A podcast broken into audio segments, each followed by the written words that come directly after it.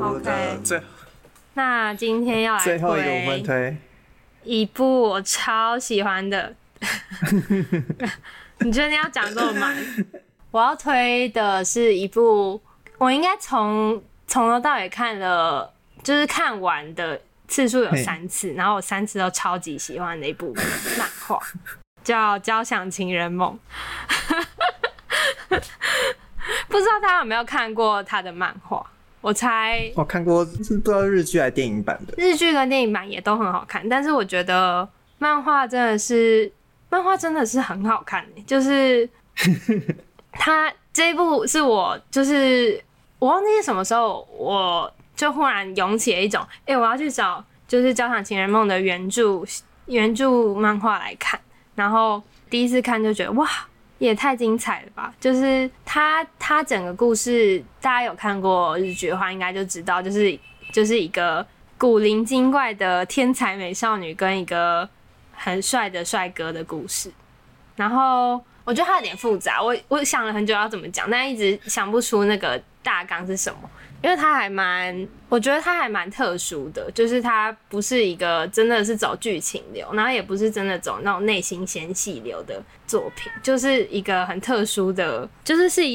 是很特殊的。它有一些可以被定义的词汇吗？我觉得就是古灵精怪，然后我觉得你看了心情会很好，然后他用了很，就是他。人物塑造也都很可爱，但你不会特别把这个当成就是他的招牌。我觉得他的招牌就是你看了会觉得很开心，就是你看你看了，然后会觉得你好像也享受到了音乐的喜悦一样那种感觉。就是因为他这一部其实男主角的心理曲线很早就走完，就是他。一蹶不振之后，他很快就就是振作起来，然后之后就一帆风顺。然后后期其实一直都在讲，就是野田妹这个人到底要怎么，就是要怎么把她的才华落地，有点类似这样子。就是野田妹这个人也不太在意她琴到底，就是她到底登上了怎么样大的舞台啊什么的，所以其实一直都是男主角就是。推着他走，就是就是一步一步往前把他推推着走，然后就是你也会一边在同情女主角，就是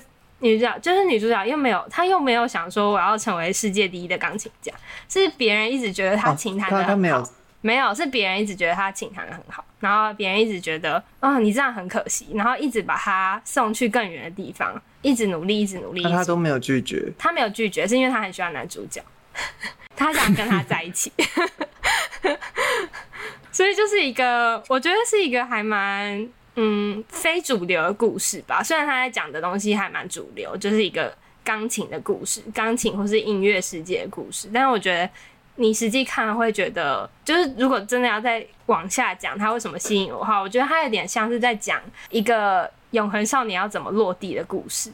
就是永恒少年。对，永恒少年是一个。比喻呃原型吧，一个原型就是说，就是一个形容一种嗯对人的形容，就是说大家如果有兴趣可以去查，但是反正他就是就是在形容某一种特定的人，就是说他不管是实际上年龄是老年还是青年还是怎么样，但是他的心态永远都像一个小朋友或是青少年，永远都充满活力或者充满创意或者充满。呃，魅力，但是没有办法脚踏实地的生活，然后也没有办法进入稳定的关系，因为他们会觉得，就是进入稳定的关系是无聊的，然后呃，他们总是会梦想更好的未来，然后有可能会就是如果体现在现现实生活中，就是会呃换工作或是换伴侣，然后就是跟现实格格不入的感觉。然后我觉得这部片就是这个这个漫画。野田妹就是一个还蛮鲜明的永恒少年的例子，然后就是你会你会看到旁边的人都很担心他，但是他自己不觉得这件事情有怎么样啊，所以我觉得实际去看，当然当然就是这个故事本身是很灵动的，只是我这一次第三次看，我感觉就是我一开始前两次看的时候，会一直站在野田妹的立场，但是这一次看我反而是。就一直在共情他，就是他旁边的男主角，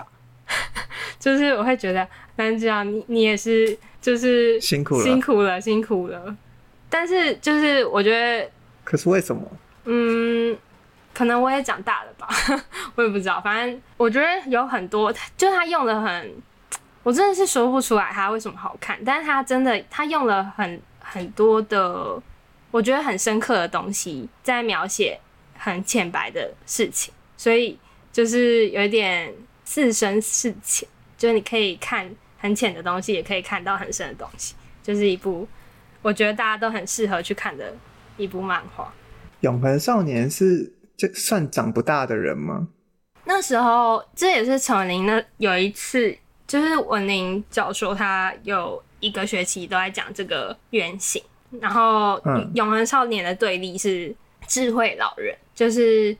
智慧老人就是你随时随地都在担心。就是担心眼前的事，或是未来要发生的事情。那就是相反，就是永恒少年。我觉得有一点像是长不大的小孩。他那时候给我们看的课外读物是他，他有很有趣的，对，他在解析小王子。然后我记得有，就是那是书里面写，他说不知道你有没有，你应该有，你应该记得小王子吧？我记得啊，我记得。反正小王子有一段，就是他说，就是那个，那是一个，这是一个荣格分析师写的书，叫。永恒少年从荣格观点探讨拒绝长大这件事，他有一段就是在讲说，小王子里面有一段很清楚明确的描述出小王子是一个永恒少年这件事情，就是他说他现在理解了，好，我忘记原文是什么，反正就是他理解了一件事情，所以他要回去找他的玫瑰，他反正就是他他理解了一件事情，然后所以他要回去找他的玫瑰这样子。然后就是这一段被那个荣格这个作者叫冯法兰兹，就是提出来讲，他说，如果是一个正常的大人，不应该回去找他的玫瑰，因为他在地球上也已经有了牵绊，就是他的狐狸嘛。他为什么在那个瞬间不是选择面对当前的关系，而是要回去找他的玫瑰？有点类似这样这一段，我有点忘记那个原文是什么。然后。反正就是有点，就是永恒少年就有点类似这样的关，就是概念，就是他一直要离开现有的关系吗？嗯，或是离开就是现在工作之类的。是你吗？